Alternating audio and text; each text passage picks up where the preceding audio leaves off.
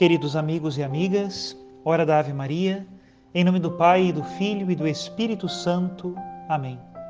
O anjo do Senhor anunciou a Maria e ela concebeu do Espírito Santo. Ave Maria, cheia de graça, o Senhor é convosco. Bendita sois vós entre as mulheres, bendito é o fruto do vosso ventre, Jesus. Santa Maria, Mãe de Deus, rogai por nós, pecadores, agora e na hora de nossa morte. Amém. Eis aqui a escrava do Senhor, faça-se em mim segundo a vossa palavra. Ave Maria, cheia de graça, o Senhor é convosco. Bendita sois vós entre as mulheres, e bendito é o fruto do vosso ventre, Jesus. Santa Maria, Mãe de Deus, rogai por nós, pecadores, agora e na hora de nossa morte. Amém. E o Verbo de Deus se fez carne e habitou entre nós. Ave Maria, cheia de graça, o Senhor é convosco. Bendita sois vós entre as mulheres, e bendito é o fruto do vosso ventre, Jesus. Santa Maria, Mãe de Deus, rogai por nós, pecadores, agora e na hora de nossa morte. Amém. Rogai por nós, ó Santa Mãe de Deus, para que sejamos dignos das promessas de Cristo. Oremos. Infundi, Senhor, em nossas almas a vossa graça, nós o suplicamos, para que nós que conhecemos pelo anúncio do anjo a encarnação de Jesus Cristo, vosso Filho e nosso Senhor, cheguemos por sua paixão e morte de cruz à glória da ressurreição da carne, pelo mesmo Cristo nosso Senhor. Amém. Caríssimos irmãos e irmãs, hoje a igreja celebra a festa da Cátedra de São Pedro. Celebramos o papado, celebramos esta instituição que Deus criou para governar a igreja e que hoje reside sob a pessoa do Papa Francisco, nosso querido Papa Francisco, Santo Padre da Igreja que tem de Deus o mandato para guiar os caminhos da igreja nesta terra. Rezemos juntos a oração do dia de hoje. Concedei, ó Deus Todo-Poderoso, que nada nos possa abalar, pois edificastes a vossa igreja sobre aquela pedra que foi a profissão de fé do apóstolo Pedro. Por nosso Senhor Jesus Cristo, vosso Filho, na unidade do Espírito Santo. Amém. E o evangelho da festa de hoje está em Mateus, capítulo 16, a partir do versículo 13, e diz assim: Naquele tempo Jesus foi à região de Cesareia de Filipe e ali perguntou aos seus discípulos: Quem dizem os homens ser o filho do homem? Eles responderam: Alguns dizem que é João Batista, outros que é Elias, outros ainda que é Jeremias ou algum dos profetas. Então Jesus lhes perguntou: e vós, quem dizeis que eu sou? Simão Pedro respondeu: Tu és o Messias, o Filho do Deus vivo. Respondendo, Jesus lhe disse: Feliz és tu, Simão, filho de Jonas, porque não foi um ser humano que te revelou isso, mas o meu Pai que está no céu. Por isso eu te digo que tu és Pedro, e sobre esta pedra construirei a minha igreja, e o poder do inferno nunca poderá vencê-la. Eu te darei as chaves do reino dos céus. Tudo que tu ligares na terra será ligado nos céus. Tudo que tu desligares na terra será desligado nos céus. Palavra da salvação, glória a vós, Senhor. Meditando então este evangelho e o modo como a igreja hoje o vive, nós podemos falar de um conceito chamado primado. O primado, ou seja, ser o primeiro e o primado corresponde tanto à Igreja de Roma como ao Papa, né? aquele que é o sucessor do apóstolo São Pedro. Diz assim o Catecismo sobre a Igreja de Roma, no número 834. As igrejas particulares são plenamente católicas pela comunhão com uma delas, a Igreja de Roma, que preside a caridade. Pois com esta igreja, em razão de sua origem mais excelente, deve necessariamente concordar cada igreja, isto é, os fiéis de toda parte. Com efeito, desde a descida a nós do Verbo encarnado, todas as igrejas cristãs de toda parte consideraram e continuam considerando a grande igreja que está em Roma como única base e fundamento, visto que, segundo as próprias promessas do Salvador, as portas do inferno nunca prevalecerão sobre ela. Nós não estamos falando aqui de que a Igreja Católica é o somatório de todas as igrejas. Não, a Igreja Católica é uma só. Porém, para que haja a unidade, é necessário que todas as igrejas, aquelas de tradição apostólica, estejam unidas a esta Igreja de Roma. e, por consequência, unidas também ao Santo Padre. O Catecismo da Igreja fala sobre o Papa no número 882, que diz assim: O Papa, bispo de Roma e sucessor de São Pedro, é o perpétuo e visível princípio e fundamento da unidade, quer dos bispos, quer da multidão dos fiéis. Com efeito, o pontífice romano, em virtude de seu munus de vigário de Cristo e de pastor de toda a Igreja, possui na Igreja poder pleno, supremo e universal. E ele pode exercer sempre livremente este poder. Para que nós meditemos melhor sobre este dia do Papa, em que nós queremos oferecer também uma oração muito especial pelo Papa Francisco, que nos preside, que nos governa, pela ação do Espírito Santo, vamos meditar um texto do século V, de um Papa também, de São Leão Magno, Papa, em que ele explica justamente sobre o primado romano.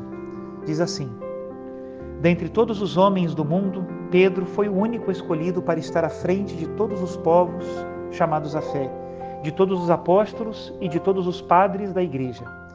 Embora no povo de Deus haja muitos sacerdotes e pastores, na verdade, Pedro é o verdadeiro guia de todos aqueles que têm Cristo como chefe supremo.